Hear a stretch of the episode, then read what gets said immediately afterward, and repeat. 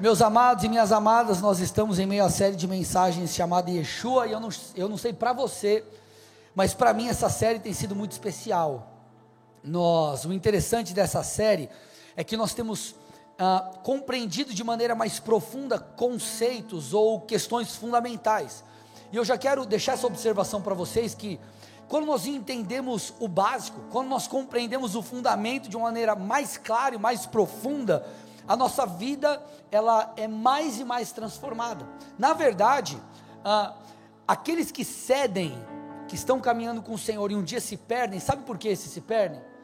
Porque eles pecaram, falharam naquilo que é básico. No básico. Então, os fundamentos da vida cristã é aquilo que nós precisamos aprender, continuar aprendendo, enfim, desenvolvendo, indo cada vez mais fundo, e é o que nós temos feito aqui. Nós temos aprendido sobre Jesus, sobre Sua obra, sobre os efeitos ou toda a parte prática que isso tem sobre nós. E essa mensagem, ela também não vai ser uma mensagem, meu Deus, que coisa complicada, que coisa difícil, a revelação que o pastor trouxe lá, meu Deus, sei de onde ele tirou, não, irmão, é algo simples. Só que se você entender e praticar, sua vida não vai ser mais a mesma. O que eu quero é te ajudar para que a gente consiga montar um quebra-cabeça e compreender aquilo que Deus quer falar comigo e com você. Hoje nós vamos falar sobre a verdadeira conversão. E eu preciso que você entenda que a verdadeira conversão ela aponta para dois elementos que precisam ah, existir constantemente na na, nas nossas vidas. A verdadeira conversão ela aponta para arrependimento e devoção. Repete comigo: arrependimento e devoção. Você vai compreender ao longo dessa mensagem que algumas pessoas elas se perdem em um ou em outro. Ou em algum momento da caminhada, por mais que elas mantenham isso por um bom tempo, em algum momento elas se perdem e deixam de praticar um deles. E se esse é o teu caso, você perceberá que a tua vida ela está em desequilíbrio e que a verdadeira conversão ah, você não tem vivido. E nessa noite o Senhor está nos, está nos dando a oportunidade de voltarmos os nossos olhos para a cruz, para tudo aquilo que Ele fez e nos posicionarmos de maneira diferente. Amém? Vamos lá, meus amados? Amém? Então em Cristo nós temos entendido, nós já falamos sobre expiação, falamos sobre o esvaziamento de Cristo, falamos um pouco sobre justificação, enfim, e nós entendemos que no Senhor nós temos redenção. O Senhor perdoa os nossos pecados, nos dá uma vida nova, nos dá a vida eterna. Porém, você precisa entender o seguinte: eu já estou pregando aqui, meu irmão, que ah, isso se dá não apenas porque Cristo foi para a cruz. Óbvio, a salvação ela não foi algo conquistado pelo homem. A salvação ela foi um presente dado por Deus. Nós somos salvos pela graça mediante a fé. Paulo afirma que isso é dom de Deus, é um presente de Deus, para que ninguém se glorie. Nós sabemos disso. Sem Jesus nós não poderíamos ser salvos. Imagine, isso é impossível, mas imagine que você nascesse e vivesse uma vida toda sem cometer um erro. um erro. É impossível, mas imaginemos que você pudesse fazer isso. Você não seria salvo. Porque a salvação ela não vem por obras.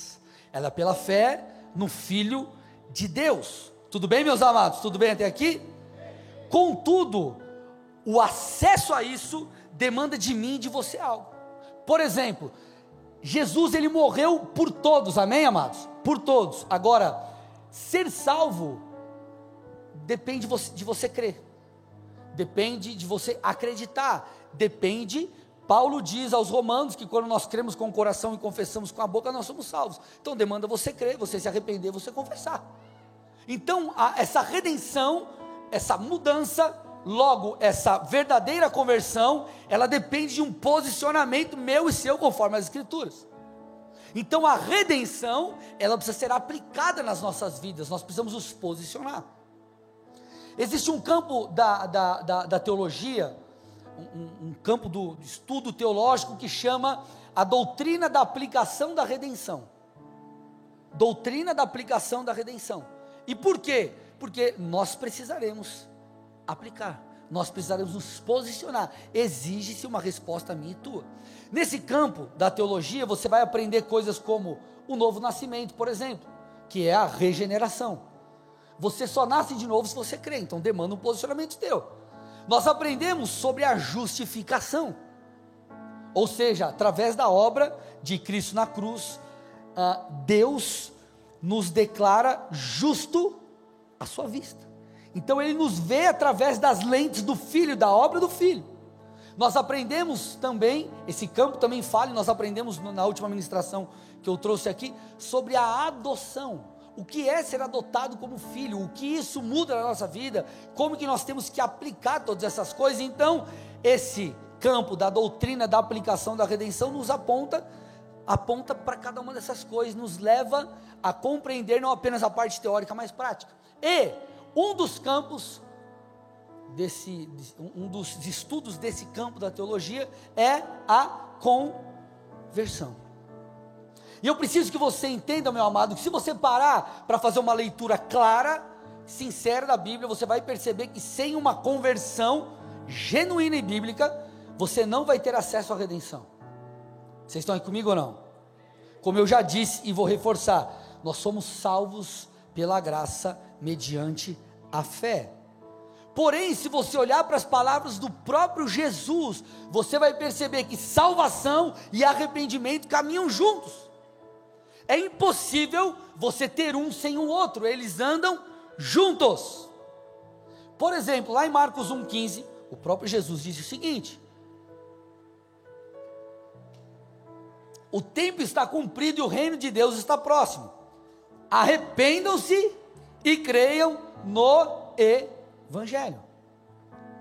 Pedro pregando no templo, lá em Atos 3,19, ele disse o seguinte: Portanto, arrependam-se e se convertam, para que sejam cancelados os seus pecados. Opa! Nós sabemos que quando nós cremos em Jesus, confessamos tudo bem? Cremos com o coração, confessamos com a nossa boca, enfim, nós somos salvos, os nossos pecados são perdoados. Porém, Pedro está dizendo: ei, se convertam ou se arrependam. Então nós entendemos, meus amados, que conversão e arrependimento caminham juntos. Na verdade, a salvação ela está atrelada a uma fé que nos leva pela estrada do arrependimento. E é o que a gente vai entender hoje. Nós vamos compreender a verdadeira conversão nós vamos compreender a verdadeira conversão. E você vai perceber que a verdadeira conversão, vou repetir, tem a ver com dois elementos: arrependimento, santificação e comunhão com Deus. Eu preciso que você entenda. Então, quando você vai estudar a palavra conversão, ela, ela significa volta ou voltar. Então, conversão nada, nada, é, nada mais, nada menos do que voltar. Vocês estão aqui, gente? Não vagueia não, presta atenção, tudo bem? Para você não ser roubado. Então, conversão significa voltar. Então, a, a, a, a dinâmica do arrependimento, ou melhor, a dinâmica da conversão é o seguinte: você sai do pecado e você vai em direção a Cristo. Então você volta, você sai do pecado, rompe com o pecado e vai em direção a Deus. E vai em direção a Cristo. Você precisa entender isso e compreender que são duas coisas diferentes. Uma coisa é romper com o pecado, outra coisa é ir em direção a Deus. Vocês estão aqui? Rompe com o pecado e vai continuar indo em direção a Deus. Essa saída do pecado, esse rompimento do pecado, ele chama arrependimento. Sair do pecado chama-se arrependimento. Ir até o Senhor chama-se fé e relacionamento. Repete comigo: sair do pecado fala sobre arrependimento. E ir até o Senhor fala de fé e relacionamento. Eu preciso que você entenda, e a gente vai dividir isso aqui, tá bom? A gente vai dividir. Primeiro eu quero mostrar para vocês esse rompimento com o pecado, porque nós estamos estudando. A verdadeira a conversão fala de duas coisas: arrependimento, santificação, posicionamento e relacionamento com Deus. Nós vamos entender isso separadamente. Primeiro eu quero falar com vocês sobre o arrependimento. Um teólogo muito conhecido tem uma frase dele muito interessante que ele aponta, ele fala sobre características do arrependimento. E é o seguinte, presta atenção. Ele diz assim, ó: "O arrependimento, do mesmo modo que a fé, é um entendimento intelectual de que o pecado é errado, uma aprovação emocional tristeza e ódio pelo pecado, e uma decisão pessoal de deixá-lo. Olha o que ele está dizendo, gente: que o arrependimento ele passa ou ele toca o intelectual, que o aspecto intelectual, ele passa pelo aspecto emocional e ele culmina numa decisão pessoal. Então o arrependimento, ele precisa tocar a tua mente no que diz respeito a certo e errado, o que é bíblico, o que não é, o que a palavra determina, o que não determina. Porém, o arrependimento não fica só nisso, e esse é o problema de alguns. Alguns acreditam que arrependimento é só você entender o que é certo e errado. Isso vai além, porque o arrependimento genuíno, ele passa por uma transformação profunda, que não é apenas no intelecto, é no homem interior por completo. Toca no aspecto emocional, de tal forma que com o passar do tempo, você vai olhar para trás e vai falar: "Cara, o pecado me fere, isso que eu fazia não é legal. E, e, se você peca, você não se sente bem. Gera em nós, quando pecamos, uma tristeza em relação ao pecado. Houve uma mudança no seu interior, no aspecto emocional. E tudo isso culmina onde? Eu vou repetir: numa mudança em seu dia a dia. Então vamos compreender isso aqui. Vocês estão comigo, gente? Está acompanhando aí? Legal? Então vamos lá. Primeira coisa que a gente precisa entender no arrependimento. Então nós estamos entendendo que a verdadeira conversão passa por duas coisas. Primeiro elemento, arrependimento. Segundo elemento, conexão com Deus, relacionamento com Deus. No aspecto arrependimento, nós entendemos que o arrependimento passa pelo aspecto intelectual, emocional e culmina numa posição em nosso dia a dia. Agora vamos falar do aspecto intelectual, começando por aqui. O que você precisa entender ao longo das escrituras é que essa mudança de mente, ela fala sobre uma reconfiguração total. Fala sobre uma mudança total é, em questões morais e no teu padrão de crença e de pensar muitas vezes. Olha que interessante, João ele explica para mim e para você o que o Senhor espera de nós. Dá uma olhadinha lá, 1 João 2, 15 e 16. Não amem o mundo, nem as coisas que há no mundo. Se alguém amar o mundo, o amor do Pai não está nele. Porque tudo que há no mundo, os desejos da carne, os desejos dos olhos, a soberba da vida, não procede do Pai, mas procede do mundo. Então João está dizendo o seguinte: ei, não ame o sistema desse mundo, não ame. É, ele está dizendo aqui os desejos da carne, tudo aquilo que fere a palavra de Deus. Agora, é, como que nós podemos fazer isso se diariamente nós somos conectados com esses fatores que desagradam a Deus? Gente, vamos lá, para você buscar a Deus, você precisa ser intencional. Você precisa abrir mão de algo, de um tempo, sentar, ler tua Bíblia, orar, se retirar, ter o teu tempo. Agora, para você estar exposto a tudo aquilo que te tira de Deus, você não, basta você acordar. Acordou, ligou o teu celular, você já vai ver besteira ali. Ligou a televisão, nós estamos expostos a um sistema corrompido que nos conduz para fora dos caminhos de Deus. Então o que fazer? Se o Senhor está dizendo em não ame as coisas do mundo, só que nós vivemos no mundo. O que, que a gente faz? Paulo nos traz a resposta naquele tão famoso texto, Romanos 12, 2. E ele reforça o que João está dizendo, ele diz assim: ó, não vivam conforme os padrões desse mundo. Só que ele não só dá a orientação, ou mostra o que temos, é, é, qual tem que ser o nosso posicionamento, ele dá o caminho. E ele diz assim: mas deixem que Deus os transforme pela renovação da mente. Então ele está dizendo assim: ó, você não quer amar o mundo, mas amar as coisas de Deus? A sua mente, primeira coisa, ela precisa ser renovada. Na tua cabeça, você não pode desejar aquilo que é do mundo, você tem que converter a tua cabeça, ou os teus padrões, e você precisa voltar-se para Deus. O interessante é que essa palavra renovação, no original ela fala sobre restauração. Então o Senhor está dizendo, restaure a sua mente, mas restaurar o quê? Ao padrão original de Deus, a uma vida purificada. Em, no, em Cristo nós somos nova criatura, há em nós a regeneração. O que é a regeneração? Você é, passa a ser, é, nascer de novo espiritualmente, uma nova criatura, algo novo acontece em você, é um novo nascimento. Então o Senhor está dizendo, quando isso acontece, o Senhor está apontando para um processo que está se iniciando de transformação, para que você se torne alguém restaurado. Claro, a restauração completa ela acontecerá quando nós formos arrebatados, enfim, nosso corpo se transformar num corpo glorificado, não seremos mais tentados, tudo vai ser diferente. Só que eu preciso que você entenda que o Senhor está dizendo: ei filho, eu quero que você não apenas mude a sua mente, mas essa mudança é uma restauração ao padrão divino, é uma reconfiguração total.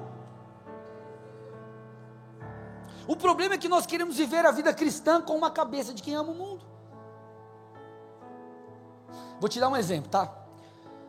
Vamos imaginar que você foi no médico, mas falou: ó, você tem uma enfermidade aí que você não pode consumir nada de açúcar. Já falei, misericórdia. Na, zero de açúcar. Aí imagine que você fala assim, mas doutor, e aquele chocolatinho assim, depois do almoço? Chocolatinho que é uma barra, né? Eu como chocolatinho depois do almoço, aquela barra. Não, mas é dois quadradinhos. Aí ele, não, não, não. Enfim, o que eu estou tentando te dizer. O que o doutor está tentando nos mostrar é o seguinte: ei, você precisa arrancar o açúcar da sua vida. E para você arrancar o açúcar da sua vida, você vai ter que se desligar emocionalmente dele. Agora dou glória, né? Você vai ter que se desligar. Então você vai ter que fazer o quê? Viver a tua vida como alguém que não quer saber. Cara, açúcar, vamos desligar. Não existe açúcar, não existe açúcar. Né? Você está entendendo o que eu estou dizendo? Então você vai ter que se desplugar disso, você vai ter que mudar a tua mente, vai ter que reconfigurar tudo, vai ter que formatar a tua cabeça. Na, nas coisas do mundo é a mesma, é, é a mesma dinâmica. Não, mas sabe como é, Deus? E se for, ó, a coisinha assim, só um, uma ligaçãozinha, assim, um pecadinho.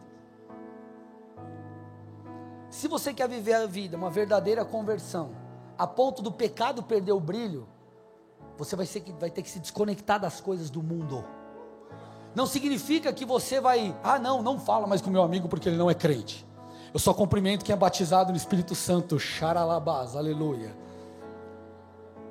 Quem ora em línguas estranhas. Não, não é isso. Você já curou o enfermo? Sim, então eu te dou a paz. Se você não orou, então te rejeito. Em Cristo. Não é isso. Tudo bem, amados, mas que eu estou dizendo é que você vai ter que mudar aquilo que você aquilo que você põe para dentro de você. Põe para dentro de você. Se quer operação verão, ficar bombadinho, o que você tem que fazer? Treinar, se alimentar melhor. A tua alimentação ela vai ditar o teu corpo. Da mesma forma que é espiritualmente. Você quer crescer em Deus, você tem que se alimentar devidamente e deixar de se, deixar de se expor a coisas que não te agregam nada. E aí tem gente que está tipo aquele computador, sabe aquele computador que você fala, cara, o hardware está tudo legal, eu tenho memória legal, um processador bacana, o computador é massa, mas a coisa não vai. Aí você leva lá no, no cara lá, o cara fala assim, ó, é só você formatar. Aí você formata, a coisa volta a acontecer direito. E se a gente quer viver a vida cristã direito, você tem que formatar muitas coisas. Ó, mudar. Mudar a tua mente. Porque na verdade a vida cristã ela passa por isso. Vou te dar um exemplo. O sermão do monte é um sermão que de Jesus ali que, que assim, tem coisa que você fala, meu, mas como assim? Como que eu vou viver nesse padrão? Mateus 5, por exemplo, 10 a 12, diz assim: Bem-aventurados os perseguidos por causa da justiça, porque deles é o reino dos céus. Bem-aventurados são vocês quando por minha causa os insultarem, os perseguirem, mentindo, disserem todo mal contra vocês. Então olha o que ele está dizendo. Ele está dizendo assim: ó, bem-aventurado, feliz é aquele que é perseguido por causa da justiça. Agora, alguém gosta de ser perseguido aqui? Tipo, você gosta? Meu Deus, eu amo ser perseguido. Pastor, quando eu, eu amo ser perseguido. Vivo para ser perseguido. Só que nós sabemos que isso vai acontecer. Paulo disse para Timóteo: todos aqueles que querem ver uma vida piedosa serão perseguidos. Agora, o que causa, é, que mexe com a gente é o versículo seguinte: Alegrem-se e exultem, porque é grande a sua recompensa nos céus, pois assim perseguiram os profetas que viveram antes de vocês. Então ele está dizendo assim: ó, quando você for perseguido, não apenas aceite, entende, mas se alegre. Se alegre. Fui perseguido, uau, por causa da justiça. Eu me posicionei em santidade, fui zombado, uau, aleluia, glória a Deus. Caçoaram de você, te humilharam, uau, uh, glória. Agora, o que, que ele está dizendo? Ele está dando a chave. Ele está falando assim, ó, por que, que você pode e deve se alegrar? Porque a sua recompensa no céu será grande. Então, você só poderá se alegrar se você tirar os seus olhos das coisas terrenas e botar os seus olhos naquilo que é celestial. Por isso que Paulo, ele passou o que passou e perseverou. Porque ele falou, cara, eu esqueço o que ficou para trás, eu prossigo para o alvo, para o cumprimento da minha vocação, para o final da minha vida, para eu estar com o Senhor. Então, ele colocava os olhos sempre na recompensa. Então, isso é o que? Uma maneira de pensar à luz da palavra. A mente de Cristo ela não vai vir sobre você só porque você aceitou, entregou a tua vida para Jesus. A mente de Cristo, ela é um processo de transformação na minha, na sua vida. Quer ver um outro exemplo? Mateus 5, 43 e 44. Jesus disse: Vocês ouviram o que foi dito Ame o seu próximo, meu Deus, o seu inimigo, que é o padrão normal do planeta Terra. A quem gosta de você, você gosta. Quem não gosta, que se lasque. Né? Só que Jesus disse assim: não. Amem os seus inimigos e orem por aqueles que perseguem vocês.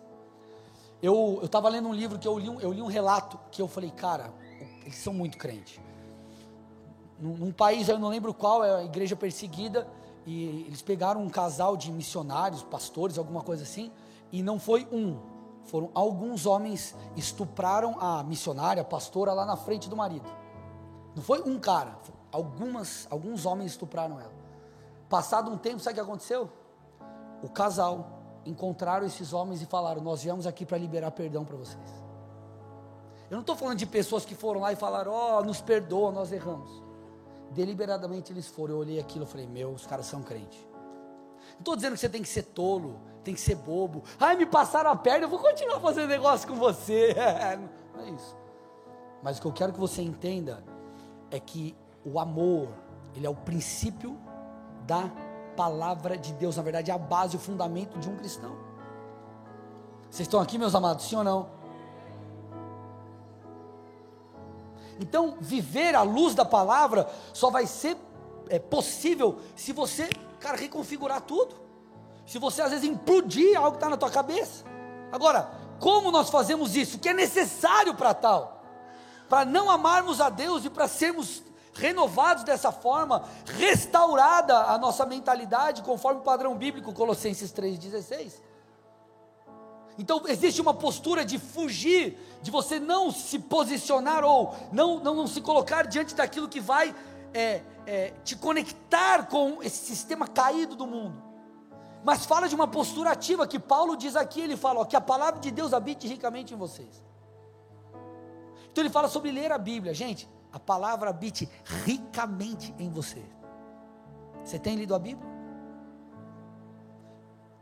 Está aqui, ó, é a receitinha de bolo. Instruam e aconselhem-se mutuamente em toda sabedoria, louvando a Deus com salmos, hinos, hinos cânticos espirituais e com gratidão no coração. Então Paulo está dando a letra, ele está dizendo: você quer ser renovado? Leia a palavra. A palavra vai, cara, te transformar. Mas também tem a comunhão com outros, porque é na comunhão com outros que nós somos encorajados, nós somos confrontados, nós aprendemos a amar, nós exercemos os nossos dons, e adore e ore. Adore e ore, fale com Deus, se expõe a esse ambiente. Então, se você seguir isso, você será transformado. Agora, não basta você fazer uma vez. Um dos grandes problemas na caminhada dos cristãos é a falta de consistência. Eu vou te dar um exemplo de leitura bíblica. Experimente. Eu faço isso, experimente quatro capítulos. Eu cheguei para minha esposa e tempo atrás, falei, ah, eu vou mudar, que eu estou lendo alguns livros, mas a Bíblia também. Eu falei, ó, eu vou ler todo dia quatro capítulos da Bíblia por dia, tranquilo. Quatro capítulos é moleza. Comecei em Mateus, estou já em Deuteronômio. Estou acabando. Daqui a pouco vai de novo, vai de novo, vai de novo. Aí sabe qual é o problema? Ah, não, não vou ler dois capítulos por dia, só vou ler quando eu ler dez. Só que você lê dez hoje, aí você vai ler em agosto. Não, participei da conferência, fiquei lá quarta, quinta, sexta, domingo, três cultos na igreja, aquela correria. E depois, ah, eu não fui mais no culto. O grande problema é a consistência, então o que vai te transformar são pequenos passos. Eu falei sobre isso num dos últimos cultos. As pessoas ficam, como que eu faço? Né, eu ministrei sobre isso aqui no Flame e depois trouxe um pouco para vocês no culto aqui regular, no culto normal. Eu falei, ó oh, gente, como que você chega a águas profundas? As pessoas pensam, não, qual é o tipo do, do, jejum que eu tenho que fazer? Tem que ser um jejum tal. Ou qual monte que eu tenho que ir? Porque pastor, monte é monte, está ligado, pastor? Ó, você está lá em cima, você está mais perto de Deus. É mais alto. Ou qual é o quem que pastor tem que orar por mim? Você quer ir a águas profundas? Dê pequenos passos todos os dias. Experimente a palavra de Deus habitar ricamente em você. Experimente orar hoje e amanhã, adorar hoje e amanhã, vir no culto hoje, no outro domingo, e vem, vem, vem. Você vai ser conduzido a águas profundas. E nós queremos cortar processos, nós queremos pular processos. E o Senhor está dizendo: isso demanda tempo e demanda perseverança. Então nós entendemos o aspecto intelectual, vai ser transformado dessa forma. Estamos falando de arrependimento. Agora, como que o aspecto funciona esse aspecto emocional do arrependimento? Duas evidências são genuínas de que nós estamos num processo de arrependimento, temos vivido uma caminhada cristã genuína, uma conversão genuína. Primeira delas, a tristeza segundo Deus. 2 Coríntios 7,10, Paulo diz o seguinte: traz um, algo muito interessante para mim e para você. Olha o que diz o texto. Porque a tristeza, segundo Deus, produz arrependimento para a salvação, que a ninguém traz pesar, mas a tristeza do mundo produz morte. À medida que você caminha com o Senhor e é transformado no aspecto intelectual, você começa a perceber, cara, Deus espera que eu viva a vida assim, não assado. Cara, está, está acontecendo algo comigo. E uma das evidências de que você está avançando nessas questões é o pecado gerar pesar em você. Puxa, eu pequei e isso te fazer mal. Se você peca e isso não te faz mal, meu irmão, alguma coisa está errada com você.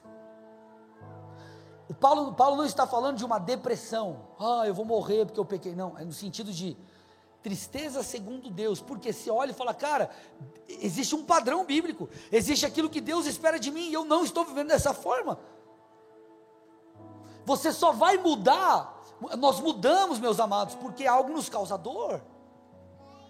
Você olha e fala, cara, eu estou em desacordo com a palavra, eu preciso me posicionar. Por que, que você entrega a tua vida a Jesus? Porque a palavra é pregada e você entende e fala, cara, eu estou distante de Deus, eu preciso me voltar, então você se arrepende. Olha a minha vida, e você muda. Davi no Salmo 38 ele diz o seguinte: Eu confesso a minha culpa, e angústia eu estou por causa do meu pecado. Então, se você peca e o pecado não te traz essa tristeza, você precisa rever a tua conversão e, e como você tem caminhado. Não estou dizendo que você tem que, ai meu Deus, agora. Não, não, não, nós. Cara, pequei. Ah, tá, não, não, tá tudo certo. Ah, tá tudo bem, beleza.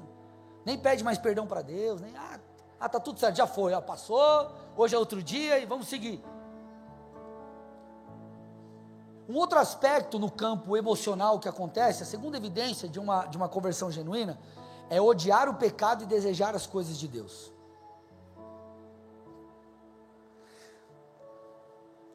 João disse: Não amem o mundo, nem o que nele há.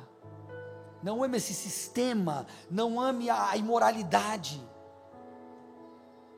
Olha que interessante, Ezequiel 36, 31 diz o seguinte: Então vocês se lembrarão dos seus maus caminhos e das suas ações que não foram boas, e terão nojo de vocês mesmos por causa das suas iniquidades e das suas abominações. Você consegue olhar para a tua vida de pecado lá atrás e falar, cara, que nojo que eu tenho disso. Ou você olha e diz assim, ah, tempo bom. Se você olha e diz, puxa, que tempo bom, irmão, irmã, algo está errado porque o padrão bíblico é totalmente outro. Jesus disse, por exemplo, a minha comida, lá em João 4, a minha comida consiste em fazer a vontade do meu Pai, a vontade daquele que me enviou e realizar a, minha, e realizar a sua obra. Então eu me alimento, eu me sustento com a vontade de Deus. Fazer a vontade de Deus é como um alimento para mim.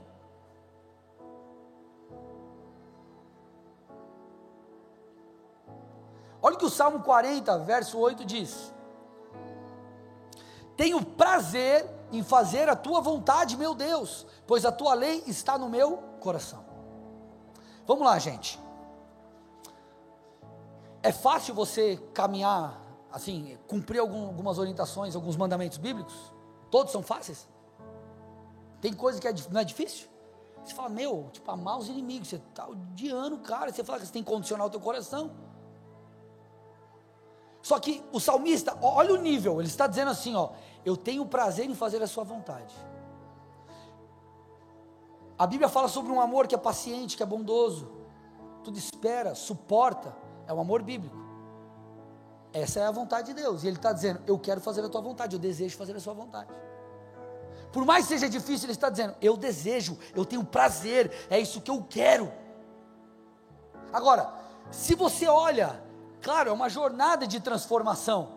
Agora, se você, depois de tempos com Deus, você olha para trás e fala: Cara do céu, eu quero pecar, mas meu Deus do céu, é claro que sempre vai existir a luta do espírito contra a carne. Como eu falei, você só não será mais tentado quando a glorificação chegar, teu corpo for transformado. Agora, até lá vai existir uma luta, mas o pecado ele precisa ir perdendo o brilho.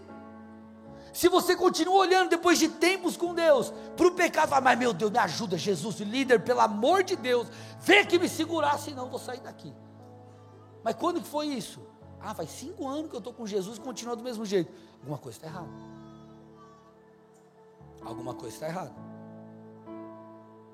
Jó, uma das coisas mais. Uma, esse texto é muito forte. Jó 23, 12. Eu não me afastei dos mandamentos dos seus lábios, eu dei mais valor às palavras de sua boca do que ao meu pão de cada dia. Senhor, eu dei mais valor à tua vontade do que à minha, eu dei mais valor às palavras de sua boca do que ao pão de cada dia. Então nós percebemos que essa mudança interior que começa no intelecto, né, nesse, nessa renovação, nessa restauração da mente, ela passa por algo que toca o teu, a, a, essa outra parte do seu homem interior, e ela precisa culminar em algo. E ela culmina em quê? Ela culmina no abandono do pecado, que é o aspecto prático aqui da coisa. Culmina no abandono do pecado. Agora, o abandono do pecado começa com algo chamado confissão.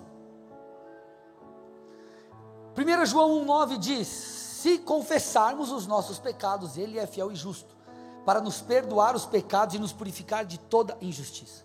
Confessarmos no original grego fala sobre admitir ou declarar-se culpado. Então, se você olhar e falar, Senhor, eu pequei, Senhor, eu errei, me perdoa, estou arrependido. Então, meu amado, isso já está mostrando que você já passou pelo processo, está passando ali, ó, renovação do entendimento, você já não está legal com aquilo, então você falou, Deus me perdoa. Então você confessa, é claro que a confissão, ela é para Deus e em algumas questões elas precisam ser feitas também para os homens. Algumas pessoas me perguntam, e eu sei que é um tanto desafiador, mas, alguns falam, pastor, tive um caso de adultério aqui no meu casamento, o que, que eu faço? Confesso. Ah, mas como que eu faço? Espera o melhor momento, ore, prepare tudo, se, se possível, vai lá, conversa com o teu líder, vão junto, prepare o melhor momento, mas você vai ter que confessar. A cura está na verdade. Confissão. Agora, a confissão, ela aponta para o grande finale, para aquilo que demonstra de fato a tua conversão, que é a tua ação, a, a, a questão que você faz no dia a dia, como você reage, como você age e as suas escolhas lá na ponta. As suas escolhas lá na ponta. 1 Pedro, eu estou indo para o final, tá gente? 1 Pedro 1, 14 a 16. É, Pedro traz algo muito interessante, ele diz assim: ó, como filhos obedientes, antes vocês eram filhos da desobediência Agora vocês se tornaram filhos obedientes, vocês estão debaixo do Senhor, do favor do Senhor, vocês foram salvos. Então ele diz assim: ó, agora não vivam conforme as paixões que vocês tinham antes, quando ainda estavam na ignorância. Pelo contrário, assim como é santo aquele que os chamou, sejam santos vocês também em tudo que o fizerem, porque está escrito: sejam santos, porque eu sou santo. Então ele faz um contraste entre o velho homem e aquele homem regenerado, entre você antes da conversão e você agora em Cristo. E ele diz assim: não viva como você vivia antes. Ou seja, ele está dizendo: se tu agora é crente, você precisa viver como um crente. Você precisa se posicionar como um cristão, você precisa agir de maneira diferente daquela que você agia. Senão não adianta nada. Provérbios 28, 13. Quem cobre as suas transgressões jamais prosperará, mas o que confessa e abandona alcançará misericórdia. Ele fala sobre confessar, mas sobre abandonar. Então pense comigo, você começa a caminhar com Cristo, tua mente é renovada, é renovada à medida que você interage com o Senhor, lê a palavra, ora, busca, se expõe à comunhão com os santos, e tua vida vai sendo transformada, transformada, algo vai mudando no seu interior, o pecado perde o brilho e tal. Aí chega uma hora que você faz o que? Senhor, eu entendi, eu não sou mais o mesmo, eu não presto mais para o mundo, então ó, eu abandono o pecado. O que é abandonar, irmão? É abandonar. Ó, eu vou chegar, eu vou abandonar, vou largar isso aqui lá, não sei aonde, tchau. Não quero mais, eu abandono. Essa, esse é um dos pilares da verdadeira conversão. Eu dei, mostrei todo esse caminho para você entender, primeiro, que é possível, e segundo, como que operam todas as coisas para que você abandone o pecado. Abandone o pecado. Porque assim, gente, tem um grupo de pessoas que crê que ser convertido é saber sobre Deus. E isso não está correto não é saber sobre Deus. Não é saber sobre Deus. Você precisa se posicionar como um filho de Deus. Eles acreditam que é suficiente, mas olha o que diz, Romanos 1, 32. Paulo está dizendo: ó, embora conheçam a sentença de Deus, de que os que praticam tais coisas são passíveis de morte. Eles não somente as fazem, mas também aprovam os que as praticam. Então ele está falando sobre um grupo de pessoas que conhecem, mas não vivem. E não basta conhecer. Você pode ter lido a Bíblia 600 vezes, você pode estar aqui todo domingo. Se você não reagir à palavra, de nada adianta. Não estou dizendo que, pastor, porque eu tenho tido dificuldade, então não vou mais me expor à palavra. Tem que se expor, o que eu estou te encorajando é dar um passo além. Outros acreditam que basta conhecer e concordar com Deus. Olha, pois é, não é que esse negócio que o pastor falou, concordo com isso aí. Legal, joia. Ou li na Bíblia, não é que eu acho que Deus está certo nisso aqui? Que legal. A lógica aqui do que Deus está falando, isso aqui é massa. Concordo. Você é crente porque você concordou ou não? Você precisa crer, absorver a palavra, entender, mudar a sua mente e se posicionar. Nós, na nossa cultura aqui ocidental, nós, nós entendemos o conhecimento como a, a, a, é, o aprofundar informações sobre algo ou alguém. Então, se você se aprofunda em informações sobre, você conhece. Ah, não, eu conheço aquilo, eu já li sobre aquilo várias vezes, eu, eu estudei, eu conheço, eu sei sobre. Mas na cultura hebraica é totalmente diferente. A expressão hebraica para conhecer é yada e ela aponta para o que? Ela está é, normalmente relacionada ao pacto matrimonial. Então aponta para o que? Para uma, uh, um relacionamento de intimidade e de aliança. Então o que o Senhor está dizendo? Se você diz que o conhece, você tem aliança com Ele, você se relaciona intim, intimamente. Eu entendo a Sua palavra e eu me submeto a ela eu tenho uma aliança com Deus e eu me relaciono intimamente com Ele, então eu conheço Deus. Não é um conhecimento de informações sobre. E aqui eu entro no último ponto. Vocês estão comigo aqui, gente? Mais uns minutinhos aí, amém ou não? Então nós entendemos até aqui sobre a verdadeira conversão. A verdadeira conversão, ela está fundamentada em dois elementos. O primeiro elemento é o arrependimento. Nós entendemos aqui a dinâmica, que ele toca o nosso intelecto, toca as nossas emoções, é, culmina numa ação prática. Só que a verdadeira conversão não é apenas isso. A verdadeira é, conversão, ela aponta para o passar tempo com Deus. Me escute. Existem pessoas que acreditam, alguns acreditam que ser crente é você ser apenas alguém transformado moralmente. Se fosse para você apenas se tornar alguém moralmente, ele não te chamaria de filho.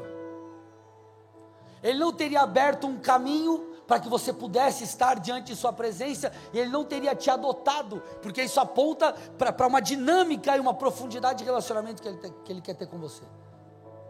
Então você não é chamado para ser filho de Deus, para simplesmente ou apenas andar como alguém que caminha segundo os padrões bíblicos de moralidade.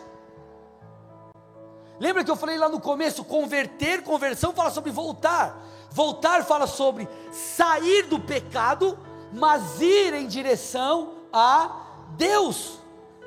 Então você é chamado não apenas para se posicionar moralmente, mas para também estar diante da presença de Deus. Me escute, olha aqui. Quando nós nos convertemos, nós vamos muito para a presença, mas a gente tem muita coisa para arrumar. Então é você que aquele ainda moralmente tem muita coisa para consertar, está muita coisa fora de lugar, mas você ama estar na presença. Porém, à medida que o tempo passa, o jogo inverte.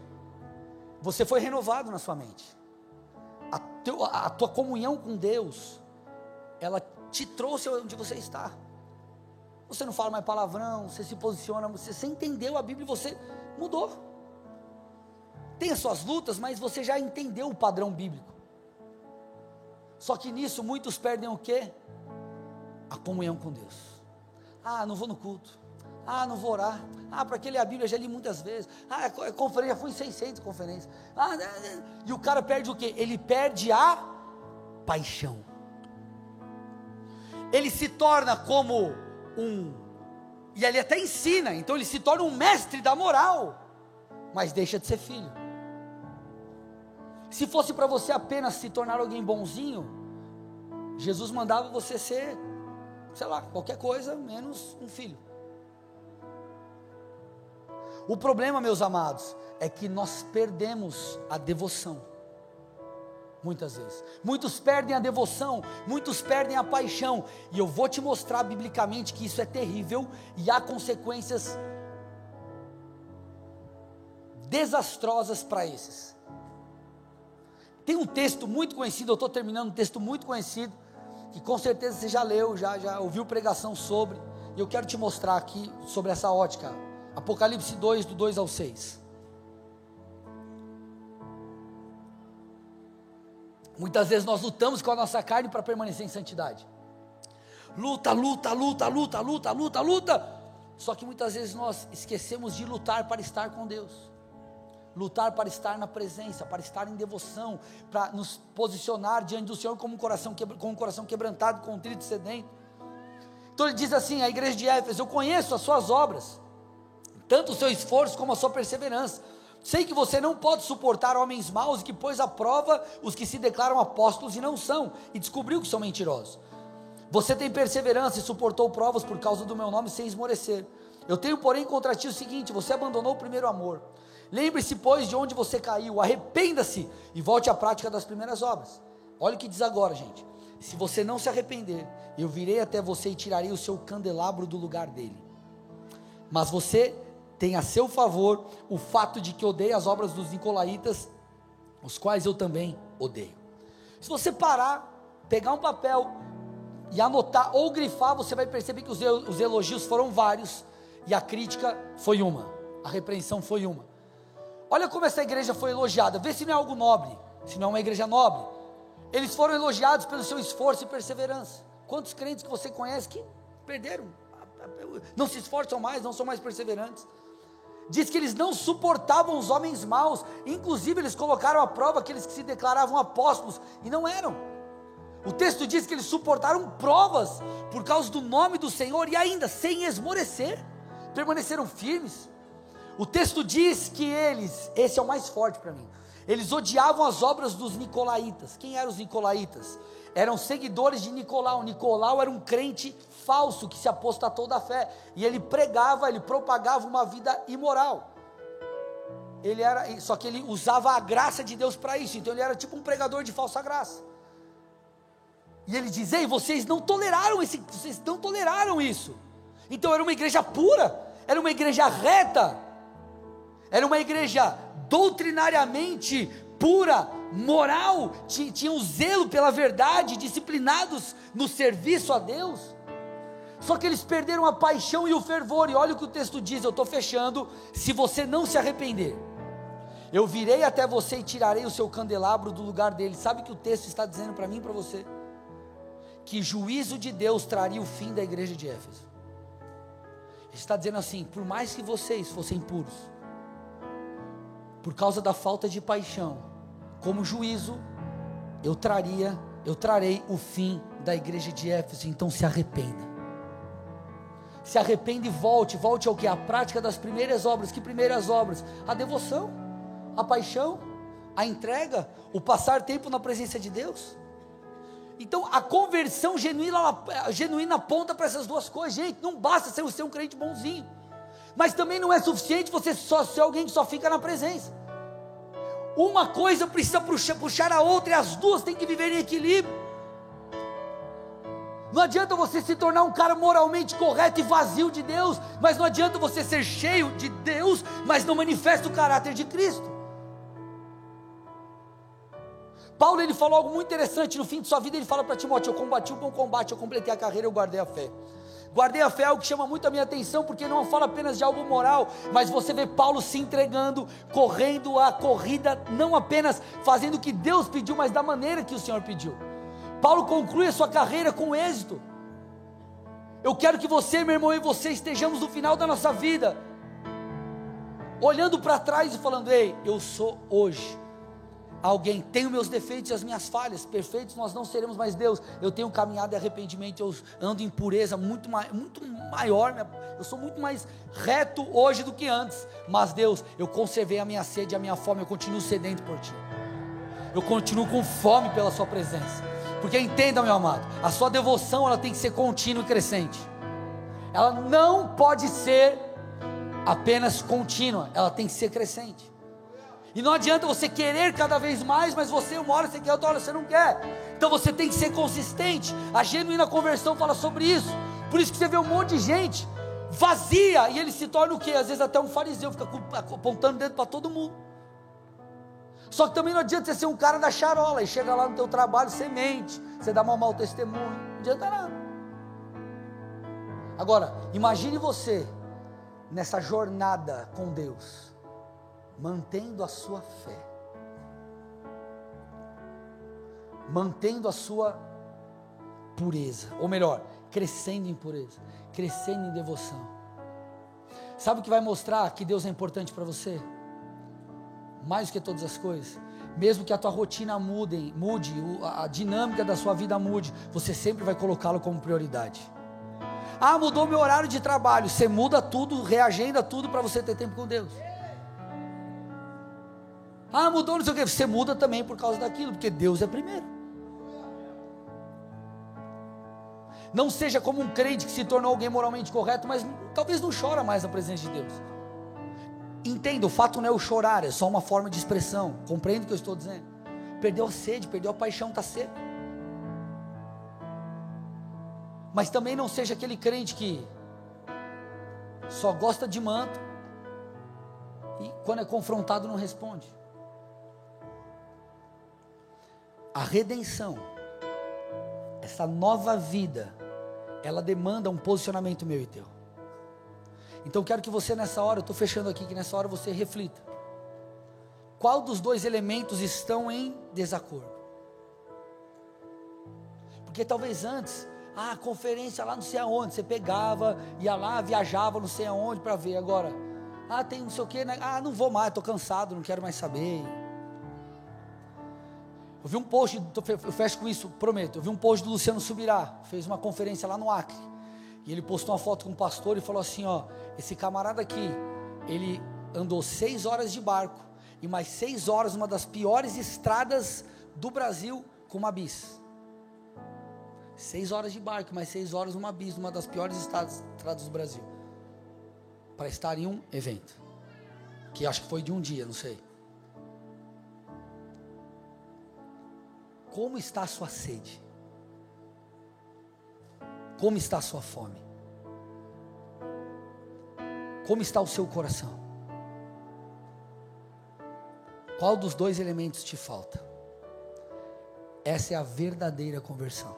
A verdadeira conversão ela aponta para arrependimento e devoção. Feche seus olhos e cubra sua cabeça em nome de Jesus.